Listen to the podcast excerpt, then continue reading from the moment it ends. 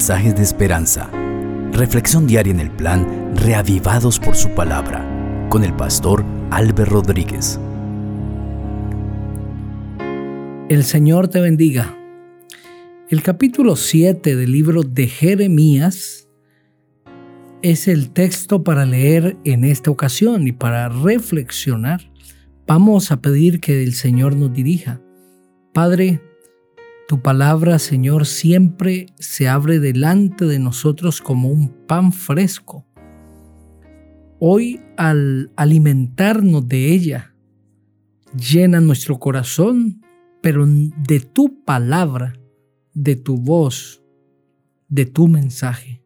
En Cristo Jesús. Amén.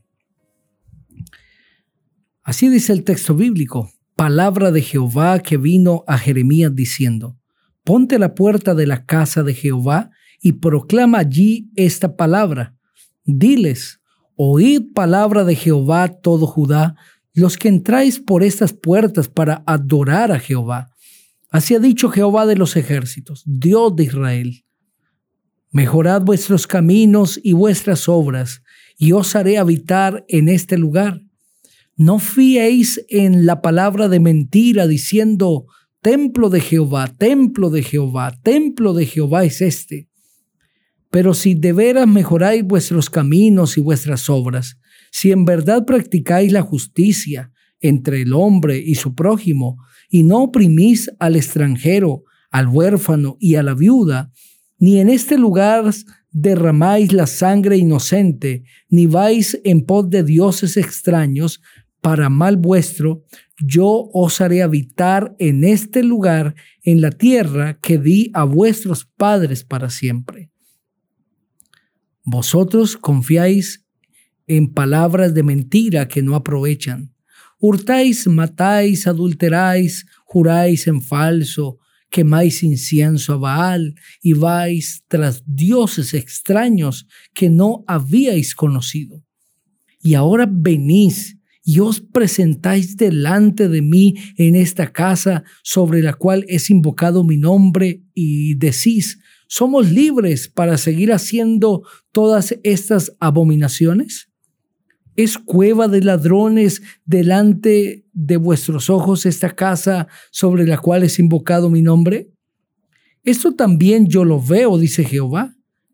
Id ahora a mi lugar en Silo, donde hice habitar mi nombre al principio, y ved lo que hice por la maldad de mi pueblo Israel. Ahora pues, por cuanto vosotros habéis hecho todas estas cosas, dice Jehová, y aunque os hablé sin cesar, no escuchasteis, y aunque os llamé, no respondisteis, haré también a esta casa sobre la cual es invocado mi nombre, en lo que vosotros confiáis, y a este lugar que os di a vosotros y a vuestros padres como hice asilo. Os echaré de mi presencia como eché a todos vuestros hermanos, a toda la generación de Efraín. Ahora pues, no ores por este pueblo, no eleves por ellos clamor ni oración, no me ruegues porque no te oiré ¿No ves lo que estos hacen en las ciudades de Judá y en las calles de Jerusalén? Los hijos recogen la leña, los padres encienden el fuego y las mujeres amasan la masa para hacer tortas a la reina del cielo y ofrendas a dioses ajenos para provocarme a ira. ¿Me provocarán ellos a ira? dice Jehová. ¿No obran más bien ellos mismos su propia confusión? Por tanto, así ha dicho Jehová el Señor, sobre este lugar, sobre los hombres, sobre los animales, sobre los árboles del campo y sobre los frutos de la tierra, se derramará mi furor y mi ira, se encenderán y no se apagarán. Así ha dicho Jehová de los ejércitos, Dios de Israel añadid vuestros holocaustos a vuestros sacrificios y comed la carne, porque no hablé yo con vuestros padres, ni nada les mandé acerca de holocaustos y de víctimas el día que los saqué de la tierra de Egipto. Pero esto les mandé diciendo, escuchad mi voz y yo seré vuestro Dios, y vosotros seréis mi pueblo, y andad en todo camino que os mande, para que os vaya bien. Pero no escucharon, ni inclinaron su oído, antes caminaron en sus propios consejos, en la dureza de su corazón malvado. Fueron hacia atrás y no hacia adelante desde el día que vuestros padres salieron de la tierra de Egipto hasta hoy. Os envié todos los profetas, mis siervos, los envié desde el principio y sin cesar pero no me escucharon, ni inclinaron su oído, sino que endurecieron su corazón e hicieron peor que sus padres. Tú pues les dirás todas estas palabras, pero no te escucharán. Los llamarás, pero no te responderán. Les dirás, por tanto, esta es la nación que no escuchó la voz de Jehová su Dios, ni admitió corrección, pereció la fidelidad de la boca de ellos, fue arrancada. Córtate el cabello, arrójalo, y levanta llanto sobre las alturas, porque Jehová ha aborrecido y ha dejado a la generación objeto de su ira. Los hijos de Judá han hecho lo malo ante mis ojos, dice Jehová. Pusieron sus abominaciones en la casa sobre la cual fue invocado mi nombre y la profanaron y han edificado los lugares altos de Tofet, que está en el valle del hijo de Ginón, para quemar en el fuego a sus hijos y a sus hijas, cosa que yo no les mandé ni pasó por mi mente. Por tanto vendrán días, dice Jehová, en que no se dirá más Tofet, ni valle del hijo de Ginón, sino valle de la matanza, y serán enterrados en Tofet por no haber otro lugar. Los cuerpos muertos de este pueblo será comida para las aves del cielo y para las bestias de la tierra, y no habrá quien las espante. Y haré desaparecer de las ciudades de Judá y de las calles de Jerusalén la voz de gozo y la voz de alegría, la voz del esposo y la voz de la esposa, porque la tierra será desolada. Amén. Qué capítulo impresionante es este. Aquí inicia el famoso sermón del templo del profeta Jeremías, que va desde el capítulo 1 hasta el 8, el versículo 3. Este es el sermón del templo. Y Dios le pide a Jeremías que se ponga a la puerta de la casa de Jehová y que proclame allí este sermón que todo el pueblo debe oír. Seguramente es en el atrio interior y exterior, o más bien entre el atrio interior y exterior, donde Jeremías probablemente se paró para dar a conocer este mensaje que viene de parte de Dios. ¿Y por qué el Señor le pide a Jeremías que se pare en el templo? Hay dos razones principales que el capítulo presenta. Número uno, la misma casa del Señor, el lugar de adoración, ha sido convertido en un lugar de abominación. El versículo 30 dice, los hijos de Judá han hecho lo malo ante mis ojos, dice Jehová. Pusieron sus abominaciones en la casa sobre la cual fue invocado mi nombre y la profanaron.